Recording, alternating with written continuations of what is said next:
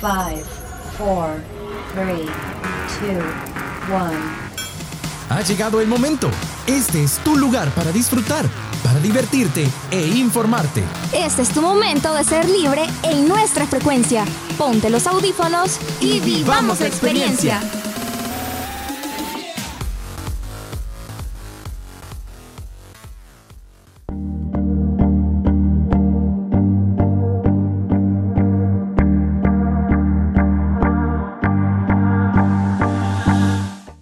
Gente, qué chivo estar nuevamente con ustedes compartiendo en una nueva emisión de su programa Frecuencia Libre. Yo soy su siempre ocurrente presentadora Iris Zabaleta y pues estamos súper contentos de estar aquí nuevamente con ustedes. Todo lo que van a escuchar ha sido preparado, ha sido pensado para que ustedes puedan informarse y divertirse un ratito mientras compartimos con ustedes. Y pues no me encuentro sola, este día estoy en la compañía de... Miguel Hernández, ¿qué tal amigos Radio Escuchas? ¿Cómo se encuentran el día de hoy? Yo estoy muy feliz de estar aquí acompañando a Iris, acompañándolos a ustedes para entretenerlos e informarlos un ratito. ¿Qué tal Iris? ¿Cómo estás? Pues bien, aquí pasándola rico, disfrutando del clima, de esos días bonitos que están pasando y pues tratando, tratando ya de ir cerrando el ciclo. Sí, ya casi se acaba el ciclo, gracias a Dios. Y pues bueno, cada vez estamos más cerca de unas merecidísimas vacaciones de agosto, que ya se antojan, Iris. La verdad es que sí, qué rico ir a descansar a la casita un ratito. La verdad sí. Pues bueno, Iris, ¿qué tal si empezamos de una sola vez con nuestra primera sección, que es nada más y nada menos que Buoneando? Así es, y en esta sección tenemos un nuevo tema. Se trata nada más y nada menos de ¿Qué conoces de los sitios sagrados? Mm, pues bueno, muy interesante, Iris. La verdad es que yo no conozco mucho, pero quiero saber más. Así, que... vamos con Buoneando.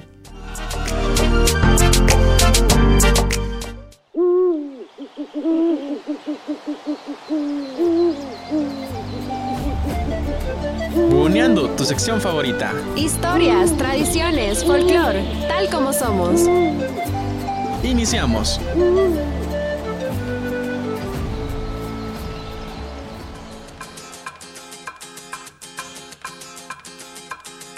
Hola amigos, ¿cómo están? Sean bienvenidos a una emisión más de tu sección favorita, Buoneando, donde conoceremos un poco de la identidad cultural y social de nuestro país, de una manera diferente y divertida.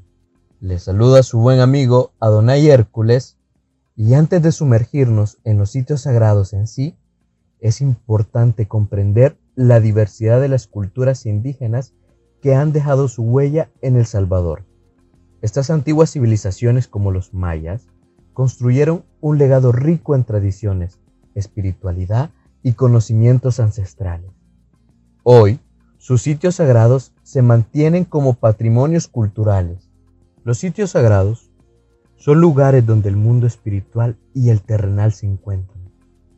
Estos espacios están cubiertos de historia, mitología y rituales que trascienden el tiempo, pues son puntos de conexión con los antepasados, la naturaleza y las divinidades, como es el caso de la Periquera, sitio sagrado ubicado en Nahuizalco.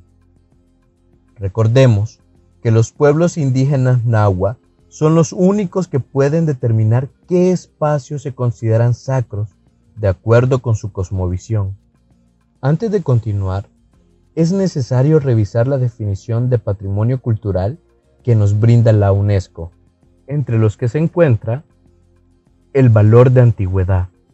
Este valor destaca los asentamientos de los pueblos indígenas de origen náhuatl, sustentados en una serie de evidencias de tipo históricas, documentando su origen indígena como en la descripción geográfica moral de la diócesis de Guatemala por parte del arzobispo Pedro Cortés y Larraz donde menciona lo siguiente sobre su ubicación y un leve comentario sobre la forma de vestir de los indígenas. El pueblo de Nahuizalco está situado en llanura, aunque rodeado de cerros y al pie de la bajada que se cae desde Apaneca, con lo que el camino para los anexos es muy fragoso. La cosecha de este territorio son maíces y frijoles en abundancia, y algunos ganados. La gente anda tan vergonzosamente desnuda que apenas comencé a entrar en el pueblo, me espanté y me llené de confusión. El segundo valor es el histórico y nos remite a los sucesos más importantes de nuestro país, en el que los pueblos indígenas fueron los principales actores y víctimas directas de la represión y etnocidio del Estado salvadoreño en 1932. Notar este hecho es de suma importancia para la valoración histórica, ya que a partir de este suceso se inició un proceso de autonegación de lo indígena. Las comunidades originarias que sobrevivieron empezaron a negar los elementos indígenas como parte de su identidad, debido a lo recién ocurrido y a las medidas intimidatorias de parte del Estado, con todo lo que tenía que ver con expresiones ancestrales y originarias. Esta negación o alejamiento de lo ancestral llevó a una ruptura de las prácticas ceremoniales, de acuerdo con su cosmovisión, por lo menos públicamente. Este proceso influyó de gran manera en la configuración venidera de nuestra identidad cultural y social como nación. Otro valor a destacar es el social. Este se encarga de recordarnos que las comunidades indígenas representan una pieza importante en la identidad nacional salvadoreña. Sus formas de organización y actividades responden a un sistema de valores que es preciso rescatarlo, ya que genera solidaridad y cooperación comunitaria. Por último, pero no menos importante, nos vamos a encontrar al valor científico, el cual mora en el patrimonio cultural inmaterial del cuerpo de creencias y cosmovisión de los pueblos indígenas, y da cuenta del importante valor científico que supone para las ciencias sociales, como la historia, la antropología y sus diferentes campos, así como para todas aquellas investigaciones que buscan reconstruir la historia de ese sitio a través de sus restos materiales. Ahora que ya conocemos los valores que son asignados por los pueblos indígenas a estos lugares para ser considerados sitios sagrados, armémonos un trip para conocer la cueva del indio Aquino, las fosas comunes vinculadas a la masacre de 1932, el río Sensunapán, los Tadeos, la Periquera y el Paso el Hondo. Reconstruyamos nuestra identidad cultural y conozcamos nuestra historia. Lastimosamente, el tiempo se nos ha terminado, así que amigos, no se olviden que nos encontraremos en el próximo programa para hablar de cultura y de nuestro hermoso país, pero de una manera muy diferente y divertida. Soy Adonai Hércules, recuerden tomar agua, vibrar bonito y hasta la próxima.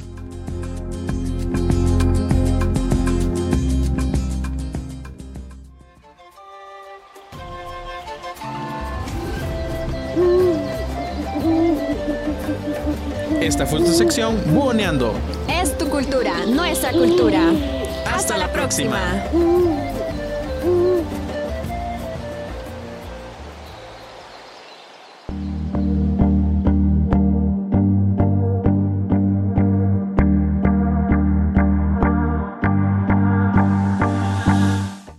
Súper chiva la información que nos acaban de compartir. Siempre es bonito pues ampliar los horizontes y aprender un poquito más, pues porque de esto se trata esto, de aprender y divertirse. Pues sí, Iris, mira, la verdad es que me pareció muy, muy interesante eh, escuchar la información de la historia, ¿no? De cómo se dan estos sitios sagrados. Y pues también esa última lista, tómensela ustedes, queridos amigos Radio Escuchas, como su próxima lista de destinos para las próximas vacaciones. Porque es importante conocer acerca de nuestra cultura.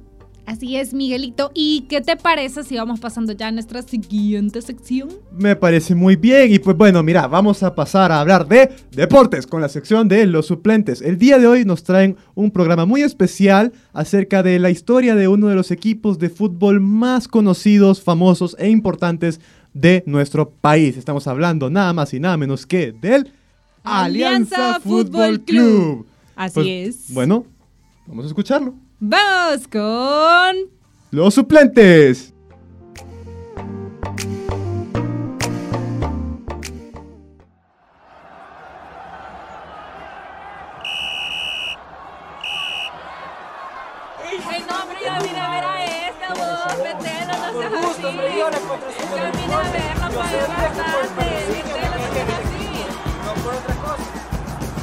Suena el pitido del árbitro y el encuentro finaliza y los suplentes no pudimos estar en la cancha, pero les traemos toda la información que no pudieron escuchar.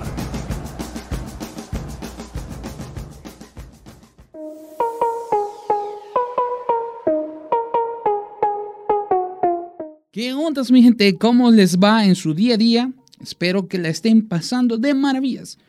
Muchas gracias por acompañarnos en una nueva edición de Frecuencia Libre y en su sección Los Suplentes. Mi nombre es Sebastián Neiro y estoy feliz y agradecido con el de arriba por esta gran oportunidad. Este día les traigo una gran sorpresa, una persona que se une al staff de los suplentes y ahora le presento de manera oficial. Ella es Elsie Martínez. Bienvenida. Hola, hola amigos. Será un placer estar con ustedes, más en la sección de suplentes. Empecemos. Bueno, hoy estaremos hablando de un gran equipo nacional. Tocaremos puntos como sus inicios y de los días buenos y malos que han tenido este club. Y como dicen, es tan amado como odiado. Y cuéntanos, Elsie, ¿quién es? Estamos hablando sobre Alianza Fútbol Club. Ganándome la banda como la gana el cabrita. No creo que haya equipo que con mi equipo compita. Nos ganamos la...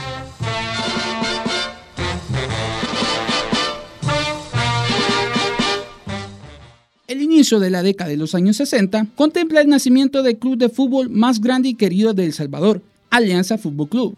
Fue en el año 60 que el Atlético La Constancia adquirió la categoría de Primera División A11 Municipal de Aguachapán.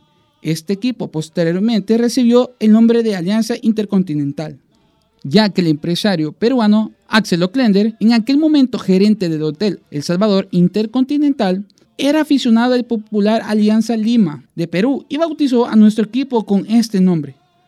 Posteriormente, nombre definitivo pasó a ser Alianza Fútbol Club. Las grandes hazañas futbolísticas de Alianza iniciaron con la consecución de los campeonatos nacionales de los años 1966 y en el año 67, bajo la dirección técnica del chileno Hernán Carrasco Vivanco y el aporte de jugadores nacionales y extranjeros como Mario Monge, Russo Quintanilla, El Burra Rivas, Tigre Zamora, Guido Alvarado, Ricardo Sepúlveda, El Choco Hermosillo y jugadores grandes de la época. El 16 de enero de 1966 escribió la página más gloriosa del club, cuando Alianza, ante un marco impresionante de aficionados, derrotó en el Estadio Nacional de la Flor Blanca al Santos de Brasil, equipo que tenía el máximo exponente de fútbol mundial, Pelé. Sí, el mismísimo Pelé. Alianza contó en aquel partido con los refuerzos del príncipe ruano, el argentino Dante Juárez y sus compatriotas Juan Verón y Santiago, quienes estaban en gira por tierras centroamericanas con sus equipos estudiantes de La Plata.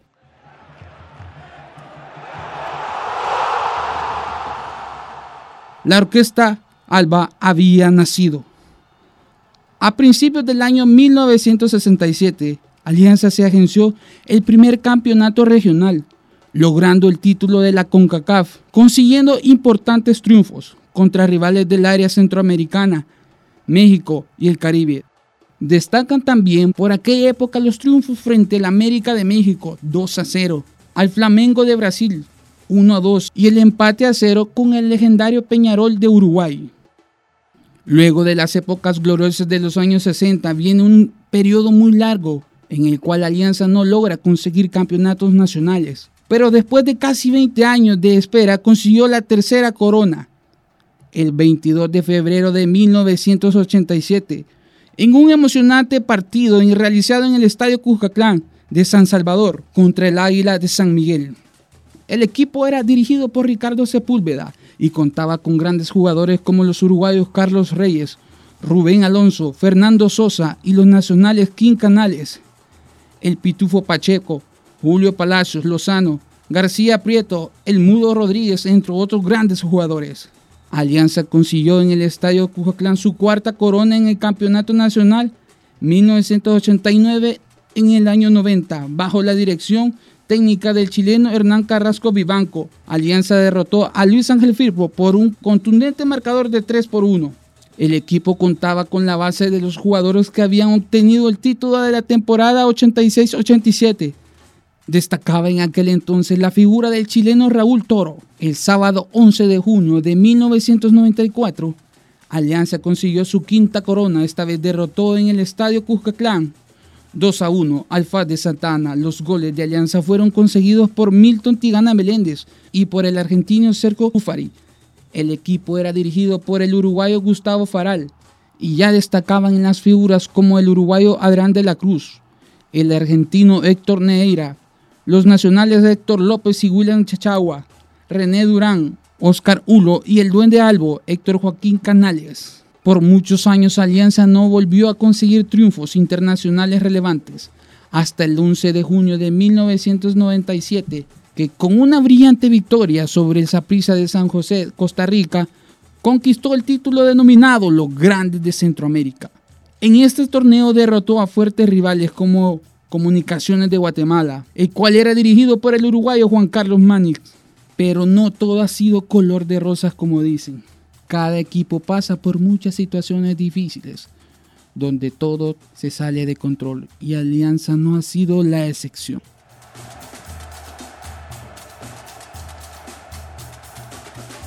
Recordemos algunas malas experiencias. En el Estadio Cuscatlán se disputaban el partido de vuelta en los cuartos de final de la Liga Mayor de Fútbol, el Alianza versus FAS. En el encuentro anterior, los triguillos se llevaron la ventaja en el primer partido de ida, en el estadio Oscar Quiteño, ganando 1 a 0 a los salvos de la Alianza en los últimos minutos del encuentro. Este partido prometía mucha emoción y euforia por saber quién pasaría a la siguiente fase. Las aficiones de ambos equipos se hicieron presentes, pero momentos más tarde se volvería una tragedia la primera registrada en el fútbol nacional.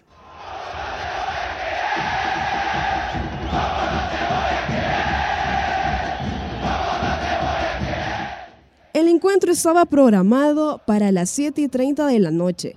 A esa hora, el referee central dio el pitazo inicial.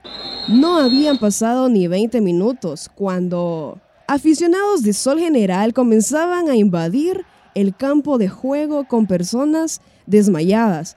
Nadie entendía lo que estaba pasando. La afición pedía a gritos ayuda, pero el poco personal de primeros auxilios en el coloso no daba abasto.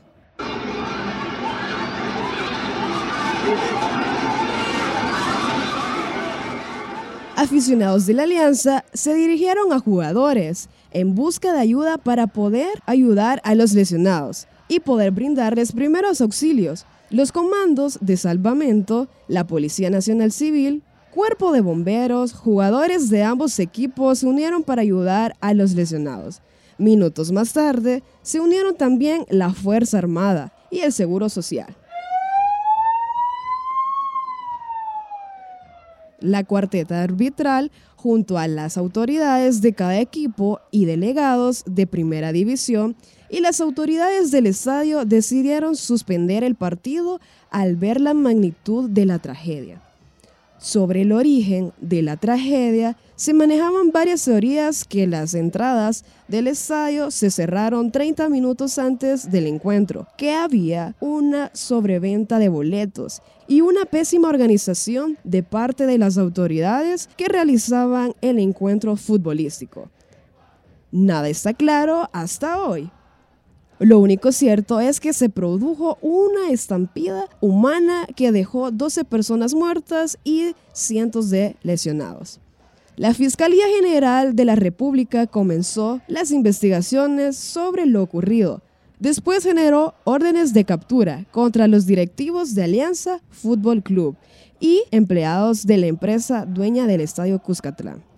La Federación de Fútbol de El Salvador también tomó cartas en el asunto, aplicando cancelaciones severas en el club capitalino, entre ellas la pérdida por 0 a 2 del partido de vuelta de cuartos de final, una multa de 30 mil dólares y un año de juegos de local, pero sin afición.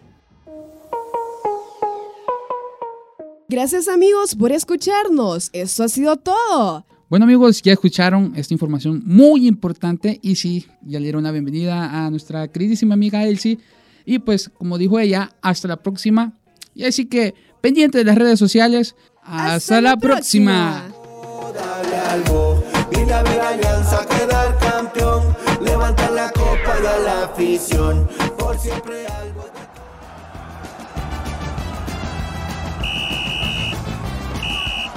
Somos los suplentes y ojalá seamos los titulares en el siguiente encuentro. Hasta la próxima.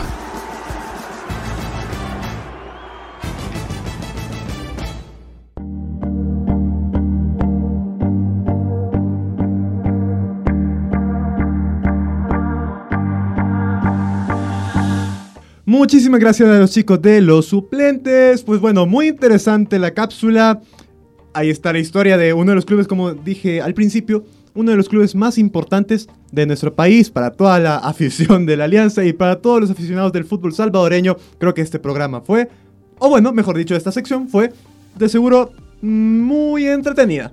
¿Qué pensás vos, Iris? Así es, es importante conocer acerca de esto. Pues lastimosamente el, el, nombre de Alianza ahora me recuerda un poco al incidente que ocurrió en el estadio Cuscatlán, pero es importante también recordar que esos grupos, que estos equipos tienen muchos años de trayectoria, han hecho un esfuerzo grande y es importante recordar el lugar tan importante que tienen en el deporte salvadoreño.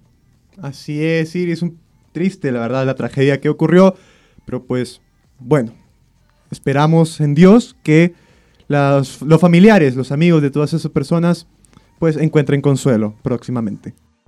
Así es, es realmente una lástima, pero ¿qué te parece Miguelito si pasamos ya a nuestra siguiente sección? Uh, me parece Iris y mira, contame, ¿de qué nos van a hablar ahora los chicos? ¿Vos has escuchado hablar, Miguel, de las inteligencias artificiales? Pues fíjate que bastante. Creo que en los últimos días se ha puesto de moda este tema de la inteligencia artificial.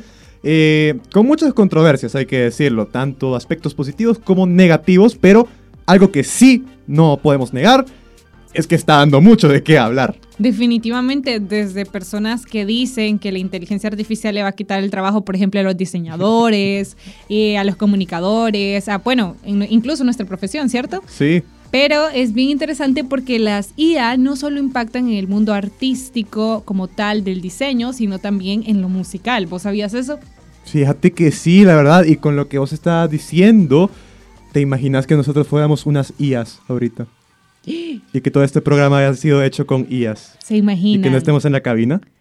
¿Se imaginan? Que todo esto haya sido diseñado artificialmente. Bueno, mi voz suena bastante como IA a veces. Podría ser. Pues bueno, Iris, te cuento que hay algunos casos parecidos de suplantación de identidad mediante IAs y específicamente en el ámbito de la voz. Así que de eso nos van a hablar ahora los chicos de una nueva sección, por cierto. Wow, este sin nombre no me lo sabía. Estamos hablando nada más y nada menos que de Tech News. Así que a escucharlos.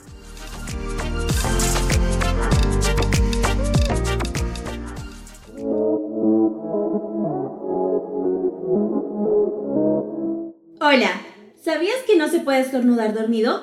Así que si alguien hizo esto simulando que estaba dormido, te estaba mintiendo. Ahora ya tengo tu atención.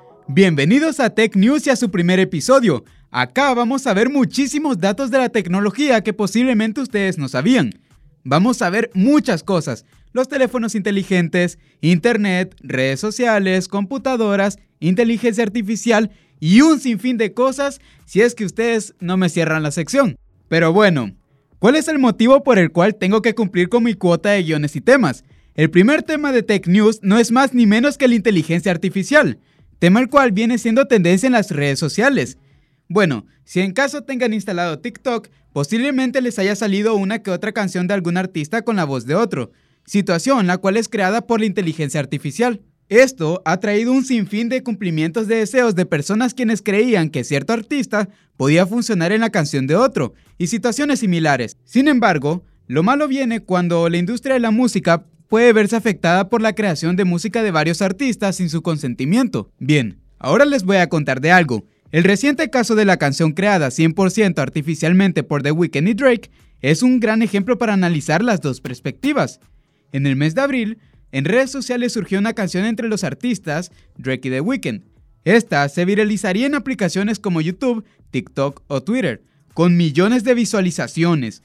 La canción se puede notar de baja calidad por fallos en las voces, melodías, entre otros elementos que forman parte de la imperfección de la inteligencia artificial.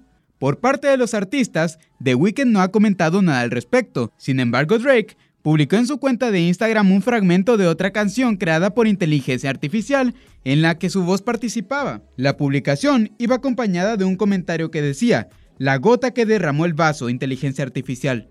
Y por parte de la disquera, Universal Music Group, declararon lo siguiente, no dudaremos en tomar medidas para proteger nuestros derechos y los de nuestros artistas. Asimismo, le solicitaron a los servicios de streaming como Apple Music o Spotify que no prestaran acceso a las bibliotecas de música a los programas de inteligencia artificial, pues consideraban que un atentado contra la comunidad creativa se estaba avecinando con todo este tema. Pero bueno, esto ha sido todo por parte del primer episodio de Tech News acá en Frecuencia Libre. Si te ha gustado o no te ha gustado, no importa, porque nos volveremos a escuchar con todo el contenido que ha sido preparado para esta nueva sección. Mi nombre es Daniel Selva y nos vemos hasta la próxima.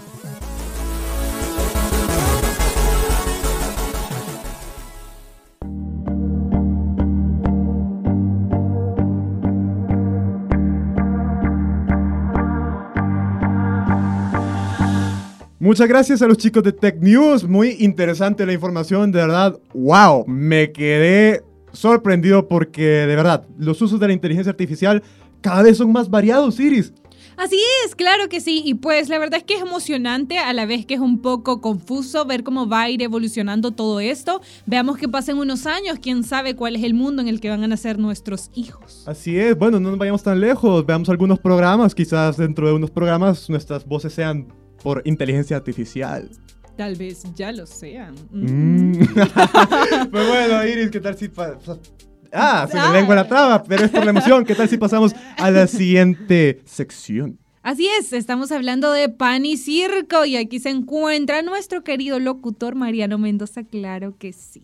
Y él nos ha preparado un tema muy interesante en el cual nos va a brindar pues eh, una información acerca del desarrollo del régimen de excepción, dándonos siempre fuentes de contraste, la información completa para que usted, nuestro querido oyente, se forme su propia opinión. Pues sí, Iris, la verdad es que, mira, información muy completa la que se nos viene, así que, ¿qué tal si pasamos a escucharlo? Así es, vamos con pan y circo. Adelante.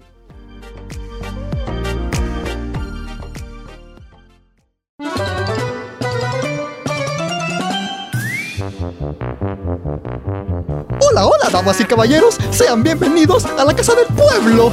Digo, a, a- a nuestro honorable circo. eh, eh, no, perdón, este, a nuestra sección.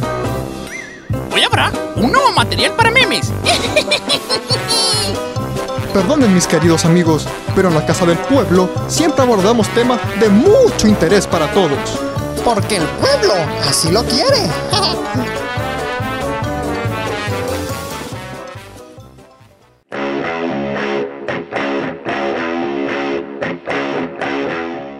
gente, ¿cómo están? Sean todos bienvenidos a un nuevo episodio de tu sección Pan y Cerca, el espacio donde hablamos de política, pero de una manera muy diferente, solo aquí por tu programa Frecuencia Libre. Les saluda nuevamente su amigo Mariano Mendoza, y es para mí un placer, un deleite traerles un tema bastante interesante que sin duda generará mucho debate y controversia. Así es, porque hoy vamos a estar hablando del impacto del régimen de excepción en Latinoamérica. Una historia plagada de violencia, narcotráfico y traición. Así que sin tanta paja, que comience el show.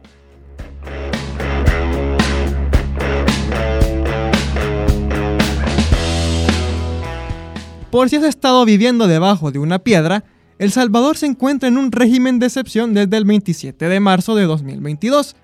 Esto debido a una ola de violencia que dejó un saldo de 87 homicidios en un fin de semana. Bajo este régimen están suspendidos algunos derechos fundamentales, como el de la libertad de reunión y asociación, derecho a la defensa y la inviolabilidad de las telecomunicaciones. Ahora, a más de un año de vivir bajo este régimen de excepción, vale la pena realizar un balance. Hasta el mes de mayo de 2023, el gobierno ha arrestado a más de 68 mil personas incautado más de 2.700 armas de fuego, 3.600 carros y más de 16.500 teléfonos de las organizaciones criminales.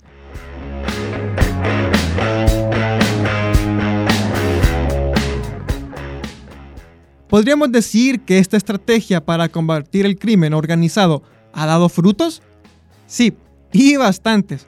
Para que tengamos una idea, en el año 2015 la tasa de homicidios en el país era de 103 por cada 100.000 habitantes, pero en el 2022 fue de 7 homicidios por cada 100.000 habitantes, una reducción histórica.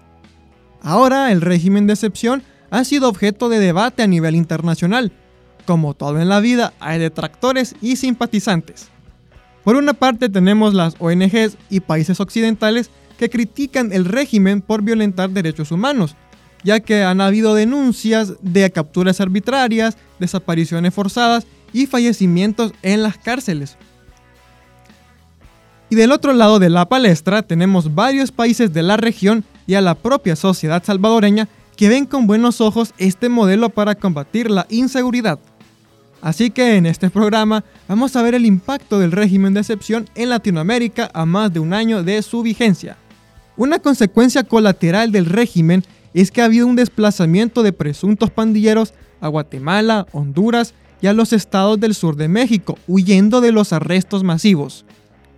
Incluso el vicepresidente de la República afirmó que algunos pandilleros comenzaron a desplazarse y a operar en Sudamérica y que hay reportes de ellos en Chile.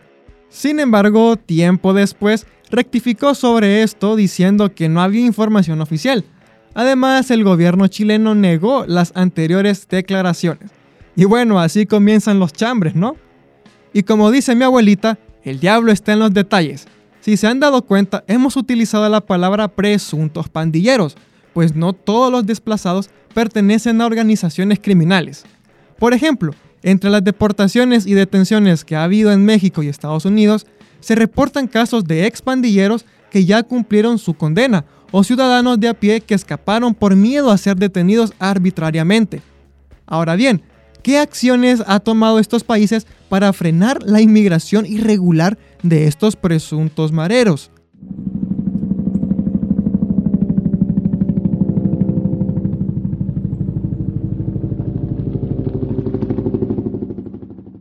Bueno, Guatemala comenzó a realizar patrullajes terrestres y aéreos en las zonas fronterizas en El Salvador.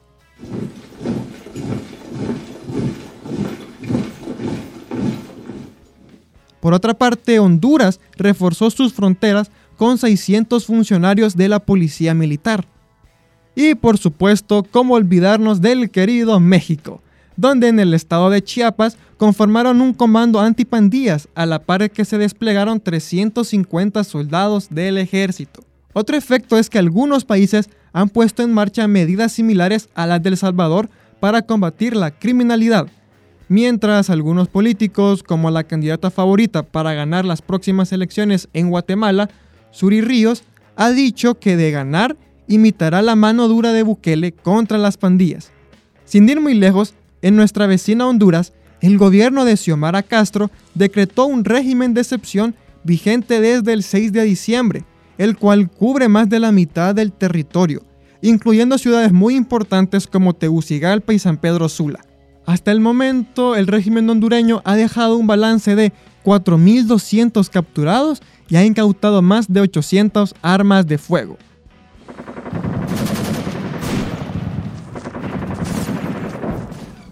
Y más al sur, el gobierno de Guillermo Lazo en Ecuador declaró régimen de excepción en abril de 2022 en las provincias de Guayas, Manabí y Esmeraldas. Territorios que fueron afectados por una ola de violencia y masacres en cárceles, producto del narcotráfico. El régimen en Ecuador incluyó toques de queda y el despliegue de 4.000 policías y 5.000 efectivos de las Fuerzas Armadas. En otras palabras, ¿para qué jugar al Call of Duty cuando basta con poner las noticias internacionales? Pero sin duda, una situación que supera cualquier videojuego o película es el caso de Haití. Miren, el caso haitiano es muy complejo, así que acomódense que esta es una historia bastante interesante. Todo comenzó con el asesinato del presidente de Haití, Jonoel Mois en julio de 2021. Desde aquí comenzaría toda una pesadilla para el país caribeño. Tras la muerte del presidente asumió un gobierno provisional muy impopular, encabezado por el ministro Ariel Henry. A raíz de esto se desataron protestas callejeras que en algunas ocasiones se tornaron violentas. La propia inestabilidad de Haití condujo a una crisis económica sin precedentes. Para que tengamos una idea, cerca del 90% de los haitianos viven bajo el umbral de la pobreza y casi un tercio de ellos en la pobreza extrema, es decir, que sobreviven con 2 dólares al día. Y por si esto fuera poco, debido al vacío de poder, muchas bandas criminales decidieron tomar control de varios territorios. Actualmente en Haití operan 300 grupos pandilleros. De hecho, estas organizaciones criminales controlan el 80% de la capital, Puerto Príncipe. Según la Oficina del Alto Comisionado para los Derechos Humanos, en 2022 se produjeron 1.119 secuestros, o sea, 3 secuestros diarios.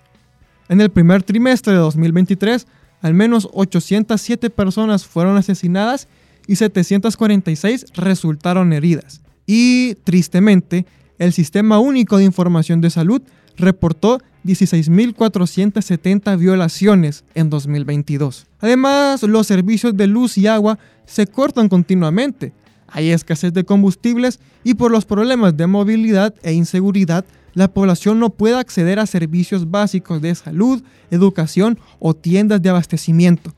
En otras palabras, lo que hay en Haití es una auténtica crisis humanitaria, la más grave del hemisferio occidental quizás. La situación es tan crítica que el 7 de octubre del año pasado, el gobierno pidió una intervención militar internacional para poder controlar la situación. Y es aquí donde entra el héroe de nuestra historia. ¿Adivinan cuál es? Así es, El Salvador.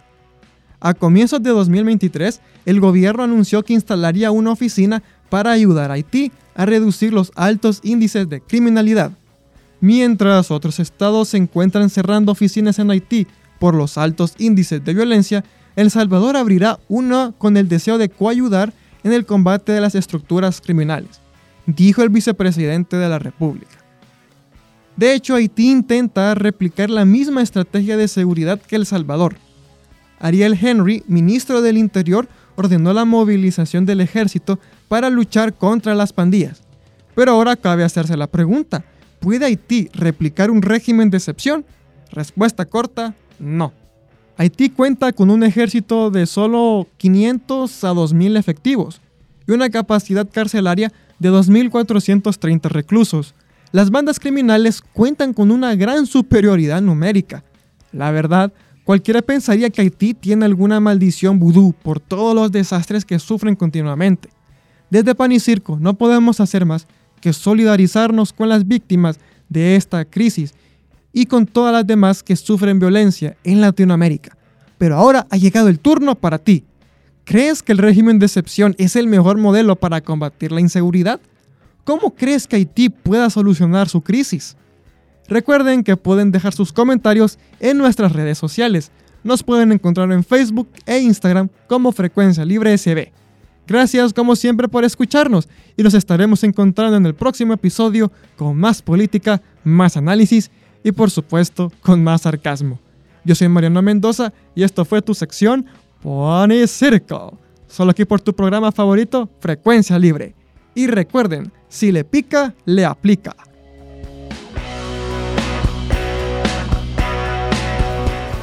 Gracias, hermoso público. Se da por terminada esta sesión plenaria. Eh, eh, digo, digo, la sección. ¡Ay, qué maravilloso! Nunca habíamos oído algo así. Hasta el próximo pan y circo. No mencionaste el jefe. Tonto.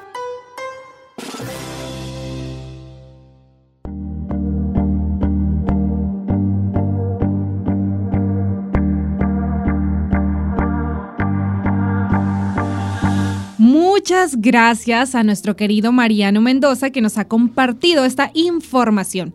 Pues estamos contentos de tener este tipo de espacios en los cuales usted puede obtener los datos necesarios para formarse su propia opinión. ¿Qué le parece? ¿Qué te parece, Miguelito? Pues sí, de verdad, muchas gracias Mariano por toda la información brindada en la anterior sección. Muy serio todo. Así es, y pues bueno, queridos amigos Radio Escuchas, los invitamos a que nos compartan a través de nuestras redes sociales. No se olviden de seguirnos en nuestras redes sociales como Frecuencia Libre. ¿Qué es lo que opinan ustedes de esta información de Mariano Mendoza acerca del régimen de excepción, no solo aquí en El Salvador, sino en otros países? Y pues, bueno, Iris, mira, lastimosamente se nos está acabando el programa. Bueno, ya llegamos al final del programa. Así que muchísimas gracias, queridos amigos Radio Escuchas, por acompañarnos el día de hoy. Yo soy Miguel Hernández. Y yo soy Iris Zabaleta y ha sido un súper gustazo haber compartido con ustedes pues toda esta información. Este día ha sido súper chivo. Espero que todo haya sido de su agrado y espero que nos escuchen pronto en nuestro próximo programa. Así es, nos escuchamos hasta la próxima. Chao, tengan un bonito día.